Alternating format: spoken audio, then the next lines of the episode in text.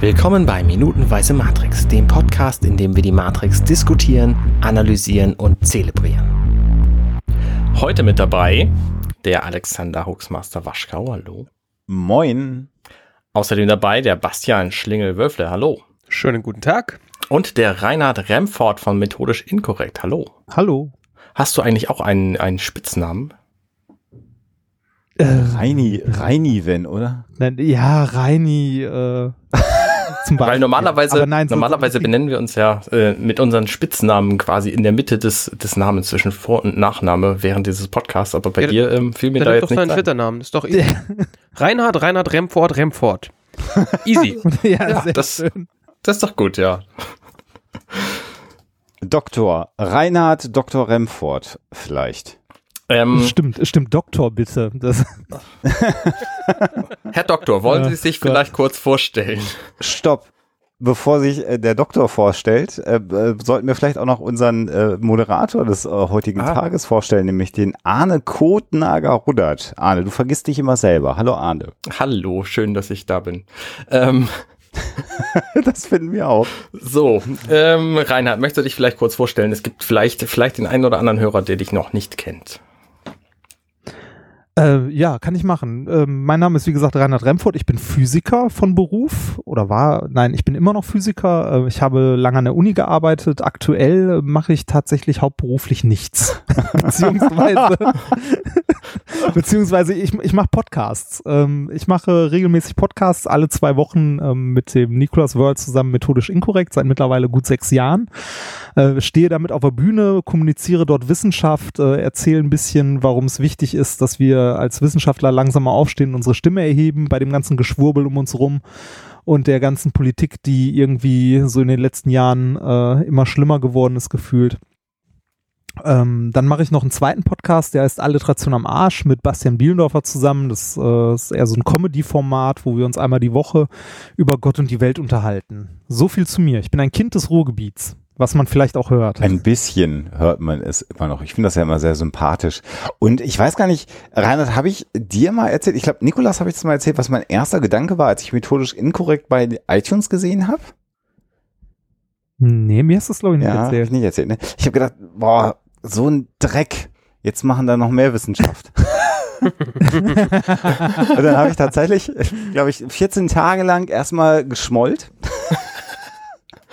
Und weil jemand Wissenschaft. Naja, weil, weil, wir, weil mir klar war, dass äh, Huxler jetzt nicht mehr der einzige Privat-Wissenschaftspodcast äh, in den, in den iTunes-Charts war. Da war ich echt ein bisschen angepisst. Und dann habe ich da aber reingehört und dann fand ich euch aber gut. Und dann hatte ich ja einen Gewissenskonflikt. Und ich finde euch ja bis heute gut und liebe euch äh, beide ja abgöttisch. Und äh, deshalb haben wir euch, also wir hatten damals, als uns ja noch kein Mensch kannte, die große Ehre, euch zu besuchen bei äh, Huxilla. Aber da das war kannte euch doch schon die halbe Welt im Podcast. Nee, da kannte uns kaum einer. Als wir das erste Mal bei euch waren, hatten wir, glaube ich, so 2.000, 3.000 Hörer oder so. Grob. What? 2.000, 3.000 ja. Hörer ist nix? Hm. Ja. Also ja, war im Vergleich zu den Millionen von Menschen. Ja, Millionen, die es jetzt hören. Genau. Nee, aber das so nach 14, also dann und seitdem äh, hat uns aber ich weiß auch gar nicht mehr, wie wir dann am Ende zueinander gefunden haben. Also so das weiß ich auch nicht mehr. Ich weiß, dass wir bei euch in der Küche saßen. Das war sehr schön. Das müssten wir eigentlich irgendwann mal wieder hinkriegen. Aber ähm, was man ja schon gerade gehört hat, und das ist das Unglaubliche, wir hatten ja Nikolas schon relativ äh, her hier in der Sendung bei ähm, Minutenweise Matrix. Und ich habe immer gedacht, Nikolas, äh, also Nikolas, das hat geklappt, das war schon schwierig genug. Dann habe ich gedacht, Reinhard kriegen wir jetzt nicht mehr weil du, äh, da fing dann hinterher noch die Tour von euch an. Deine Promotion war im vollen Gange. In den letzten Ja, Zügen. Äh, also dann, wenn es heiß wird, nochmal. In jedem, in jedem Wortsinne. Und äh, umso mehr freue ich mich, dass wir jetzt sozusagen auch noch die zweite Hälfte von Methodisch Inkorrekt heute hier zu Gast haben. Und äh, dann sag doch nochmal ganz kurz, wie kommt das denn, dass man als Podcaster auf den Bühnen der Welt äh, steht? Steht Auftritt, hätte ich jetzt was gesagt. Beides. Ist ja schon auch Show ein bisschen, was ihr da macht. Ja, das ist eine Menge Show, was wir da machen. Ähm, wir, also das Podcast irgendwie sich auf, also Podcast auf Bühnen stattfindet, das äh, gibt's ja schon, also das ist ja eigentlich schon relativ lang. Da waren wir auch bei weitem nicht die Ersten. Aber wir haben uns gedacht, so, ähm, wir erzählen halt was über Wissenschaft. Ähm, wir haben uns als Ziel gesetzt, wir möchten eine Botschaft rüberbringen, wenn wir auf die Bühne gehen. Und das haben wir auch, eine sehr deutliche sogar. Ähm, und äh, ja, es ist Show, weil wir halt Experimente mitbringen. Ne? Wir fackeln irgendwie Sachen ab oder jagen irgendwas in die Luft. Das haben wir auch schon gemacht, bevor wir mit dem Podcast auf die Bühne gegangen sind. Ähm, wir haben damals, als wir uns an der Uni kennengelernt haben, zusammen Kindervorlesungen gemacht relativ viele, wo wir Kindern ja. halt Physik erklärt haben. Und später waren wir mit unserem Podcast dann auch beim äh, Cars Communication Congress und haben da halt damals noch im äh, ja im Sendezentrum, als es noch ganz klein in der Ecke unter einer Rolltreppe war, an zwei Tischen gesessen und haben da, da kannte uns wirklich niemand. Ähm, das müssen weniger als 2.000, 3.000 gewesen sein. Ich glaube, es war eher so im 100er-Bereich noch, als wir bei euch waren, weil das war genau auch das Jahr, wo wir bei euch waren. Da haben wir auf dem Kongress gesessen, haben äh, halt eine Folge aufgenommen, ein paar Experimente dabei gehabt und als wir auf die, ans die Tische gesetzt, also an die Tische gesetzt haben, saßen da, glaube ich, 30 Leute im Publikum. Ne? Also es war, war wirklich kaum jemand da. Am Ende, am Ende hat sich so eine Menschentraube gebildet, weil es den Leuten gefallen hat. Äh, aber das ist in den Jahren danach halt immer noch, also noch deutlich mehr geworden. Und wir hatten immer unglaublich viel Spaß daran, auf der Bühne zu stehen, äh, zusammen das zu machen, weil Nikolas nicht funktionieren da, glaube ich, auch sehr gut auf der Bühne. Und ähm, ja, ansonsten, äh, abgesehen von so Kindervorlesungen und Podcasts, haben wir beide auch ganz gerne so ein, sowas gemacht wie Science Slams. Kurzvorträge, die irgendwie unterhaltsam sein sollen. Und äh, ja, es macht einfach Spaß, auf der Bühne zu stehen und den Leuten was über, über Wissenschaft zu erzählen, weil Wissenschaft an sich halt eine, ein unglaublich breites Gebiet ist, unglaublich Gebiet und eins, das eigentlich jeden berührt. Also selbst Leute, die sagen, sie interessieren sich nicht für Wissenschaft, werden trotzdem in ihrem Alter, also in ihrem Alltag davon täglich berührt. Wir haben noch einiges, worüber wir mit dir in dieser Woche reden können. Du bist nämlich auch noch Autor, Science Slammer warst du nicht nur einer, der mitgemacht hast, sondern hast du auch diverse Preise eingesammelt. Auch darüber können wir noch mal reden im Laufe dieser Woche. Aber äh, kommen wir vielleicht mal auf die Matrix zu sprechen, bevor der Arne mich wieder bremst äh, und sagt, wir wollten noch eigentlich über den Film reden. Ähm, Baujahr 82 bist du, ja. verrate ich, weil das auch in der Wikipedia steht. Insofern äh, darf man das dann einfach sagen und muss nicht vorsichtig fragen das beste Baujahr. Ja, das heißt, du warst 17 äh, so gerade, als der Film ins Kino kam. Äh, erinnerst du dich noch dran, wann du Matrix das erste Mal gesehen hast? Ich erinnere mich sehr gut daran, ähm, weil ich, äh, weil Matrix war einer der Filme damals von dem, also da war ja noch nicht so viel mit Internet. Ne? Also so ja, fing gerade an. Genau, fing gerade an. Das heißt, ähm, man hat nicht von jedem Film, den man im Kino sieht, vorher schon irgendwo einen Trailer gesehen. Ne? Mhm. Nicht zwingend, sondern äh, du hast einen Trailer halt gesehen, wenn du irgendwie die Woche vorher im Kino warst oder so. Äh, bei Matrix war es bei mir tatsächlich so, ich hatte gar keine Ahnung, worum es in dem Film geht. Ich habe nicht mal ein Filmplakat gesehen, ich habe mir den Film nicht mal ausgesucht. Mein Bruder äh, und ein paar Freunde waren irgendwie im Kino und fragten dann so spontan, ja, willst du auch noch mitkommen? Da habe ich halt gesagt, so, ja, komm, komm mit, ne? Habe in dem Film gesessen und ähm, äh, ja, war komplett geflasht, weil ich halt nichts erwartet habe. Ne? Ich habe irgendwie, äh, ich habe keinen Trailer, keine Bilder vorher gesehen, dachte am Anfang so, ja, sieht so ein bisschen nach Science Fiction aus und dann kommt ja dieser Moment, ne, wo äh, wo die Realität das erste Mal wechselt, quasi. Mhm. Und das war so, so mindblown. Also großartig. Also so ein Erlebnis im Kino hatte ich auch später nicht mehr. Ich glaube, das hat man auch nur, wenn man den Film das erste Mal sieht. Ja, auf jeden Fall. Das heißt, du hast aber den Genuss gehabt, äh, sozusagen alt genug zu sein, dass der Film was mit dir gemacht hat und zum Zweiten genau diesen Effekt, den ich auch immer beschrieben habe, äh, zu haben, rauszugehen, etwas gesehen zu haben, was man vorher so noch nicht gesehen hat. Ne? Ja, genau. Die Special Effects, so Bullet Time und so, wie, wie war das für dich? Wenn du dich äh, noch dran erinnerst. Ja, also ich bin, ich bin generell jemand, der äh, sich für so Spezialeffekte im Kino nicht so sehr begeistern kann. Okay. Auch damals, also auch schon bei Matrix, ne, ich fand das halt ganz cool. Das sind ja stilprägende äh, Aufnahmen gewesen oder Einstellungen, ne? Also diese, diese Geste des Zurück, äh, sich zurücklehnens, den Kugeln ausweichen oder mit der Hand aufhalten oder ähnliches. Das sind halt Sachen, die irgendwie im kollektiven Filmgedächtnis hängen geblieben sind.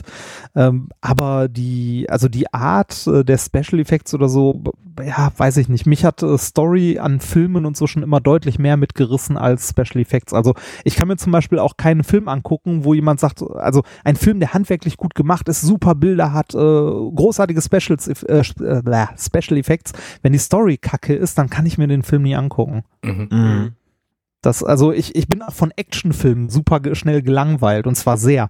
Das ist ein Grund, warum ich mir die neuen, äh, die neuen James Bond Filme mit, äh, also neu sind es ja mittlerweile nicht mehr, mit äh, Daniel Craig ist es, glaube ich, ne? Mhm. Ja. Äh, ich habe äh, bisher, ich glaube, nur einen davon zu Ende gesehen, weil ich bei den anderen immer eingepennt bin. Auch bei die Born-Verschwörung oder diese ganzen Born-Filme. Ich habe es noch nicht geschafft, einen davon zu Ende zu gucken, weil ich eingepennt bin, weil ich von so äh, Action-Szenen, die zehn Minuten sind, bin ich so unglaublich gelangweilt. Ne? Das, äh, Da habe ich einen Tipp. Meine Ja. Frau hat das nämlich, macht das so, wenn ich mit ihren Filmen, also ich gucke so Actionfilme ab und zu ganz gerne mal. Und Mhm. Ähm, sie hat da äh, die Methode entwickelt, sich die ersten 20, 30 Minuten des Films einfach nicht anzugucken und dann einzusteigen. Weil Ah. dann hat sie nämlich den Spaß zu rätseln, was wohl vorher passiert sein kann. ja, Und wieder in die, in die, in die Folge reinzukommen, Ja. also in, in den Film reinzukommen. So. Und das hält sie dann so ein bisschen bei, bei Laune. ja. Ja, also ich, ich kann es ich kann's auch verstehen, wenn man, wenn man solche Filme mag, aber ich habe immer das Problem, wenn, wenn so eine Verfolgungsjagd zehn Minuten geht, denke ich mir die ganze Zeit auch so, das hätte auch eine Minute dauern können. Ähm, erzähl mir bitte, wie die Geschichte weitergeht. Mhm. Ich glaube, das liegt auch inzwischen ein Stück weit daran, also Born fand ich die Geschichte relativ gut, aber ich weiß, was du meinst. Mir ging es bei den Hobbit-Filmen zum Beispiel ähm, extrem so, weil einfach die Geschichte maximal aufgebläht wurde, einfach nur durch äh, Effekte. Ich glaube, das liegt daran, dass heute fast alles geht, was äh, Special Effects angeht. Und das heißt, irgendwie hast du jede Variation schon mal gesehen. Und trotz allem ist, glaube ich, das Hollywood-Kino immer noch der Idee, dass es immer noch eine Verfolgungsjagd mehr geben muss. Mhm. Egal, ob es jetzt im Hobbit Ja. irgendwelche Spinnen sind und die äh, Bäume oder sie reisen mit Fässern einen, einen, einen Fluss hinunter und werden von Orks verfolgt. Oder ist es eine Autoverfolgungsjagd wie bei, wie bei den Born-Filmen. Und ich glaube auch, dass das gar nicht mehr so nötig ist, weil du hast, also ich bin inzwischen satt. Also früher war halt James Bond, geile Verfolgungsjagd, da hast du Dinge gesehen, die waren halt neu. Und du hast immer das Gefühl gehabt, das war, haben die echt gemacht, da war kein CGI dabei. Heute ist so viel CGI dabei, dass auch dieser Effekt gar nicht mehr dabei ist. Ähm, Hm. vielleicht ist es das. Okay, aber dann, wenn dich die, die Bullet Time nicht, nicht sonderlich geflasht hat, ähm, wie, wie ist denn die Story für dich dann gewesen? Also ich meine, da ist ja auch was drin. Also so dieses Philosophische und so. Hat, hast du das beim ersten Mal mitgeschnitten oder? Also ich, ich fand, ich fand die Idee, ähm, dass halt, äh, also diese Idee, dass äh, die Welt, in der wir leben, nur eine simulierte Welt und äh, eigentlich äh, die Menschheit äh, ja schon lange, also tot ist ja nicht ganz das richtige Wort, aber ähm, die Zivilisation schon lange vorbei ist, weil sie abgelöst wurde von der nächsten, äh, fand ich unglaublich faszinierend. Vor allem diese dystopische Vorstellung, dass äh, der Mensch äh, sich selbst, also das selbst verursacht hat, also dass die Technik, die der Mensch entwickelt hat, den Menschen so weit überholt hat, dass sie äh, den Menschen am Ende dann tatsächlich äh, beherrscht, wortwörtlich, oder den nur noch nutzt als Batterie, dass sich das irgendwie umgedreht hat. Mhm. Das ähm, fand ich unglaublich äh, faszinierend. Ich bin auch ein großer Fan von Dystopien. Ich mag sehr gerne Dystopien. Mhm. Wie, wie ist denn deine Einstellung zu künstlicher Intelligenz? Hast du da eine Meinung zu? Wird es das geben? Wie wird es das geben?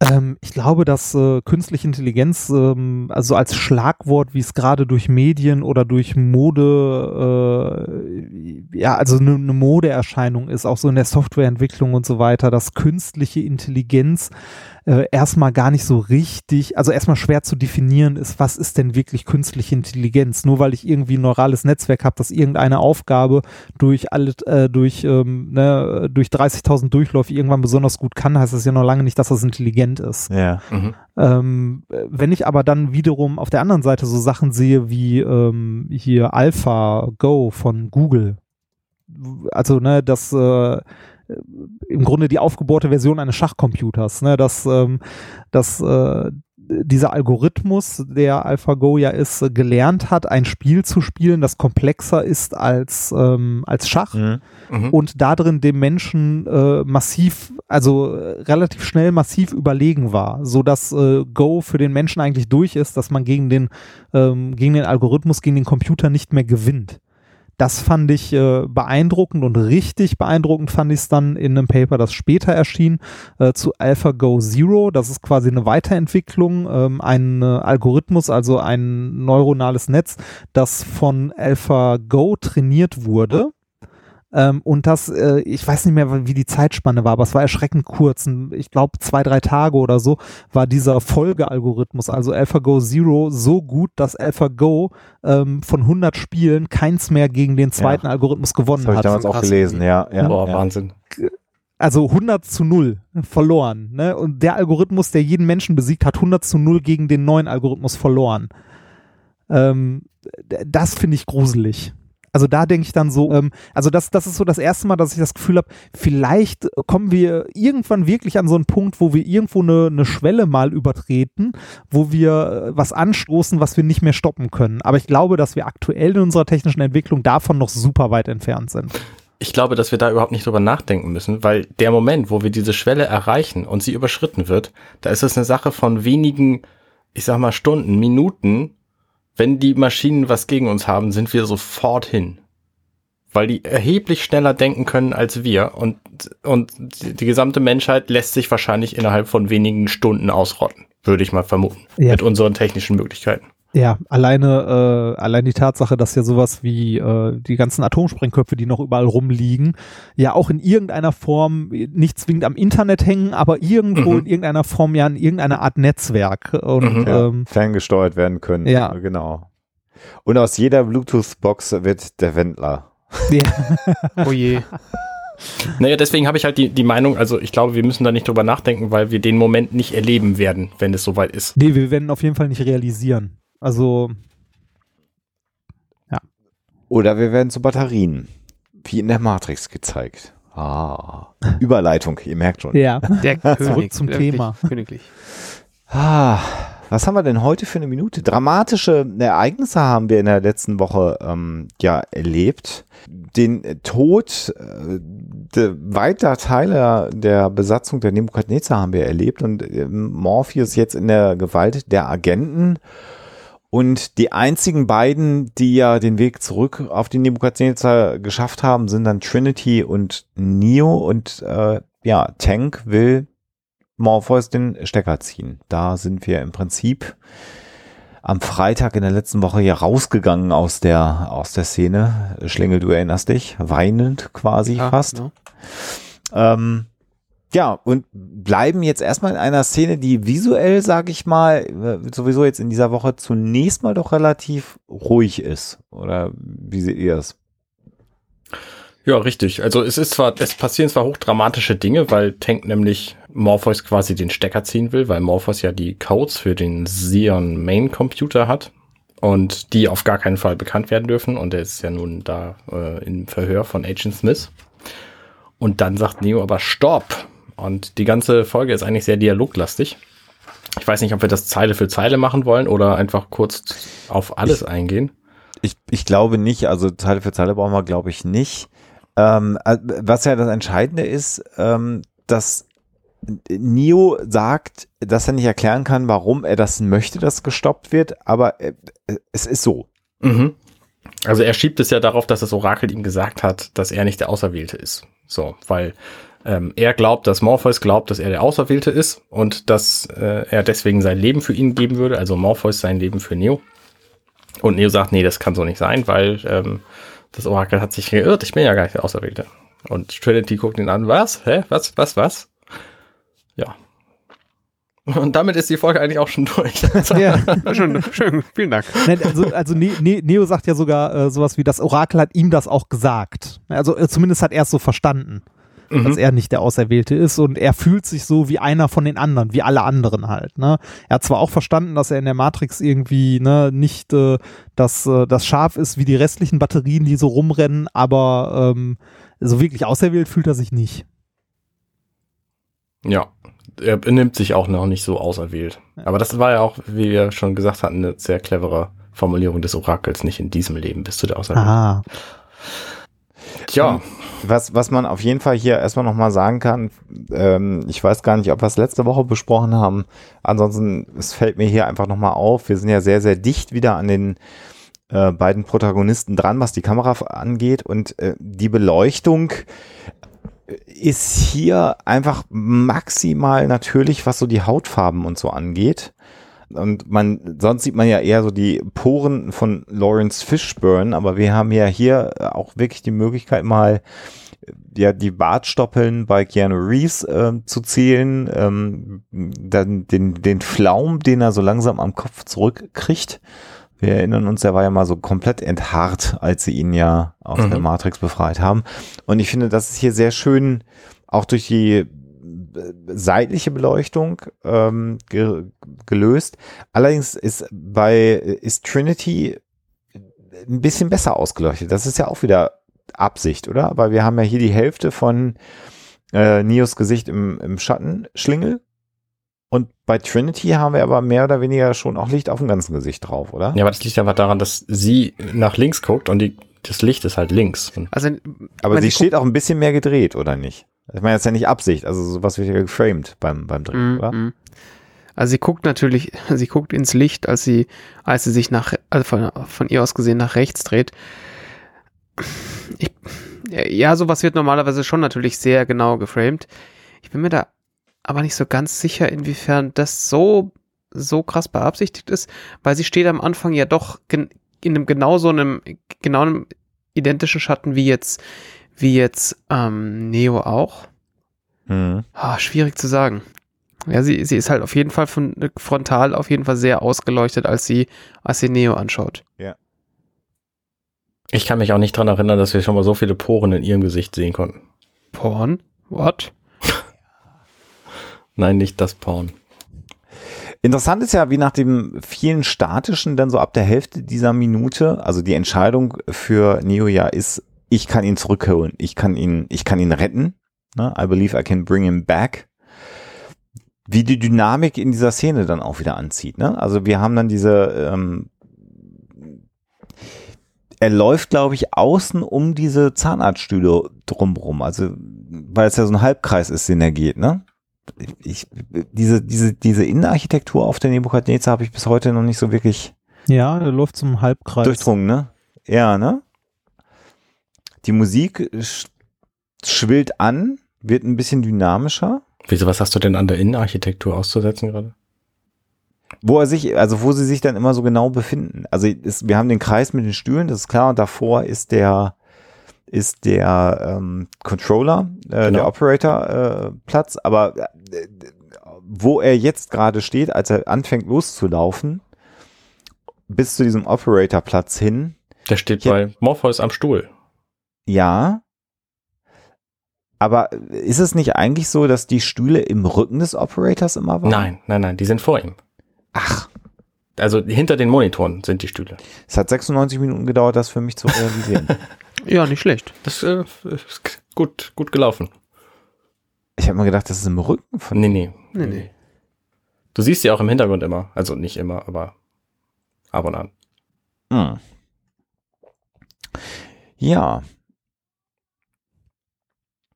Ja, und ansonsten sagt äh, Trinity, nein, Neo, das ist nicht wahr, das kann nicht stimmen.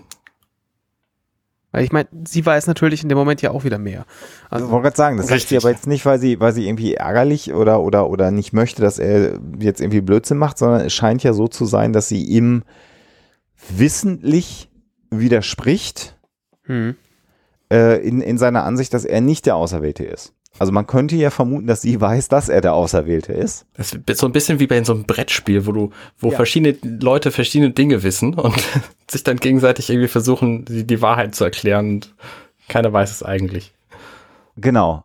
Aber sie sagt es ihm halt auch nicht. Also, und uns natürlich auch wiederum nicht als Zuschauer. Also wir erfahren ja auch eben nicht, warum sie jetzt der Ansicht ist, dass Neo der Auserwählte ist. Beziehungsweise, dass er jetzt nicht Morpheus retten darf.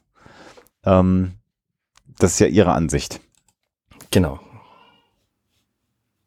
Ja, damit ist diese Folge dann, also das war halt viel Dialog und sonst nicht viel. Ist so lustig, weil, weil wir teilweise, also da wird ja wirklich die ganze Zeit gesprochen in dieser, Ja. in dieser Folge.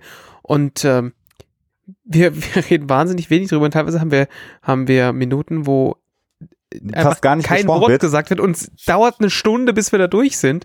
Das ist schon wirklich, äh, ja, ist ganz witzig. Aber da Das kann liegt man aber daran, mehr dass halt Dialog- oder?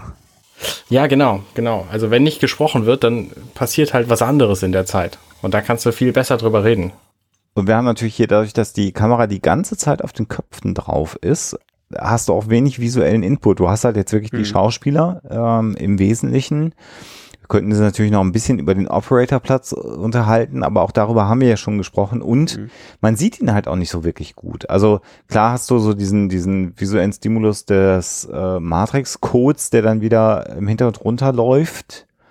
Aber da wird jetzt auch gerade visuell wenig Neues geboten in dieser Mhm. Minute. Mhm. Außer der Tatsache, dass Neo nicht glaubt, dass er der Auserwählte ist. Der, der an ihn glaubt, ist in den Händen der Agenten, also im Prinzip verloren.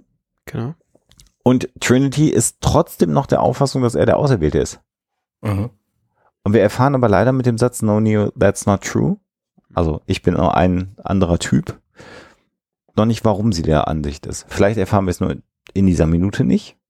Oder generell noch nicht. Ich möchte noch mal ein Fass aufmachen. Ähm, Gerne. Ich finde interessant, es sind ja jetzt quasi auf diesem Schiff nur noch drei Leute. Also mit Morpheus, der ja da irgendwie betäubt rumliegt, vier.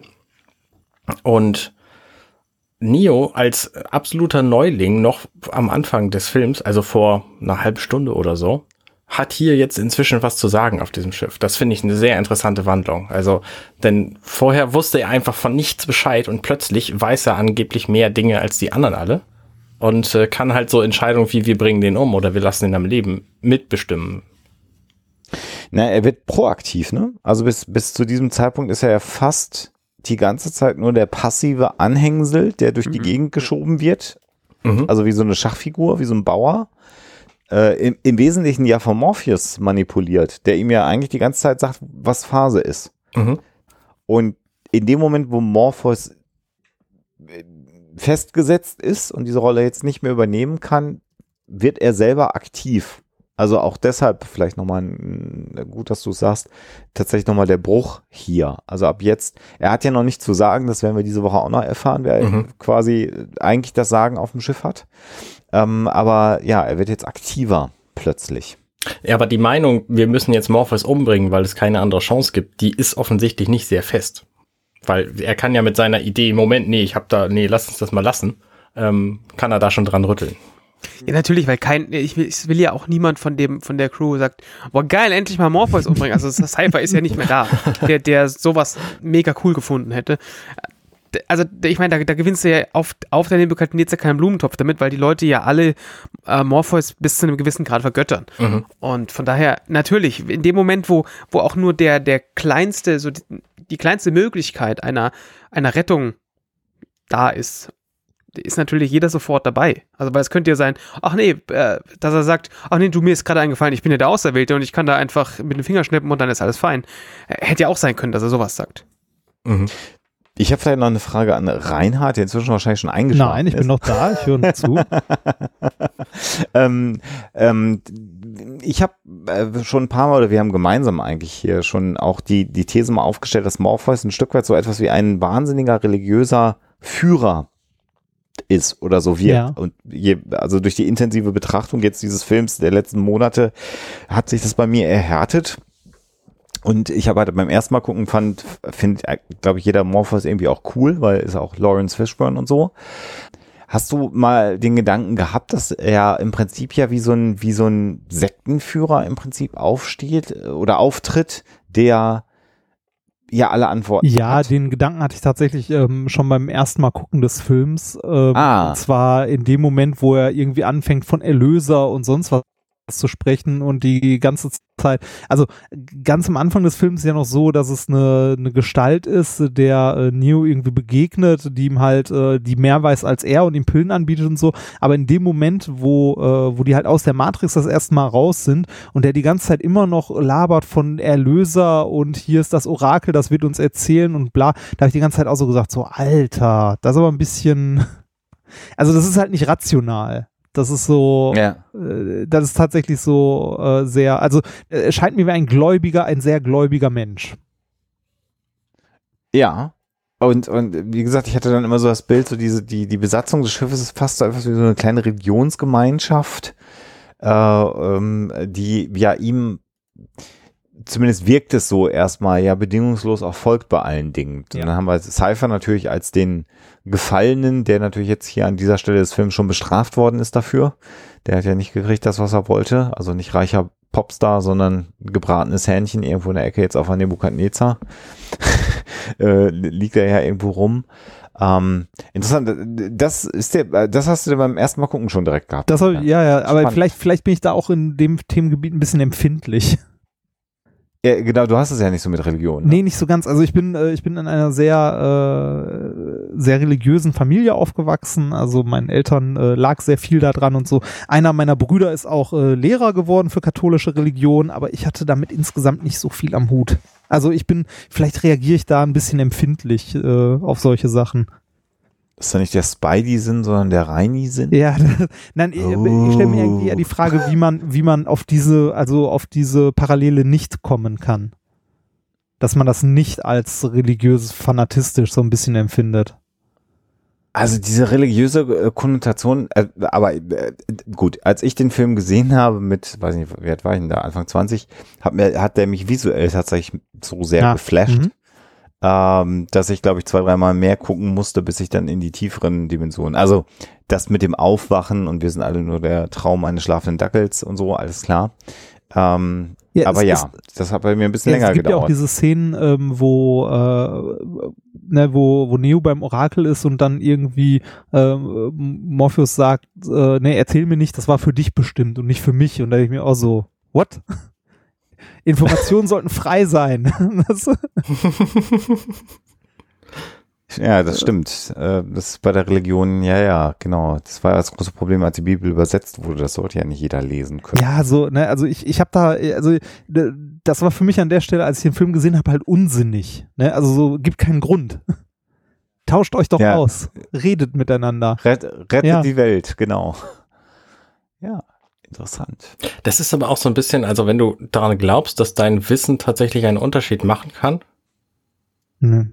dann ist es vielleicht tatsächlich legitim, das für sich zu behalten. Also, ne, ich meine, das ist halt einfach nicht meine Realität, dass irgendjemand etwas weiß, was mein Leben so verändern kann, was in Zukunft passiert. Also, ne, dieses Orakel, das ist, das gibt's halt in der Realität nicht. Deswegen weiß ich nicht, ob, wenn das Orakel mir sagt, du stirbst nächsten Donnerstag, ob ich das dann für mich behalten müsste oder, oder weitererzählen würde und ob das was ändern würde. Also, es ist halt schwierige, schwierige Sache. Ja, das sind ja so diese, diese merkwürdigen Regeln, die dann in so einem Film funktionieren. Aber wenn man halt eine Minute drüber nachdenkt, sagt man halt, hä? Was ist das für Quatsch? Also, äh, also in, in, in meiner Re Lebensrealität, äh, ja, es gibt Dinge, die soll man nicht erzählen. Überraschungsparty oder so für einen Freund. Da redet man dann nicht drüber. Okay. Aber Deswegen klappt Oder den. Fight Club. Oder den Fight Club, genau. genau. Aber ansonsten so, äh, wenn, wenn, wenn ich jetzt entschließe, ähm, mit euch zusammen die Welt zu retten, dann würde es für mich ja durchaus Sinn machen, mich darüber mit euch auszutauschen. Und je, also jede, jede Information, die dafür notwendig ist, zu teilen. Äh, Ja, Ja. ja, ja, auf jeden Fall. Interessant, wissenschaftlicher Gedanke. Äh, äh, nee, machen wir, machen wir morgen. Ich wollte noch mal Reinhard fragen, was er für Musik und so gehört hat, 99 und so. Und ob das, aber das können wir alles morgen äh, besprechen. Wenn wir nicht noch irgendwas vergessen haben. Mir fällt nichts ein. Mir auch nicht. Oh, machen wir einen Sack zu, oder? Jo, Oh, yo. dann äh, hören wir uns morgen wieder. Schön, dass du da warst, Äh, Reinhard. hat, war mir eine Freude. Genau. Und und, wir sehen äh, uns morgen. Genau. Gute Nacht. Bis denn. Bis denn. Hey, ich bin Arne und das war Minutenweise Matrix. Wenn euch dieser Podcast gefällt, dann unterstützt mich doch ein wenig. Ich schneide, produziere und hoste diesen und weitere Podcasts wie auch andere Projekte im Netz. Informationen, wie ihr mich unterstützen könnt, findet ihr auf compendion.net.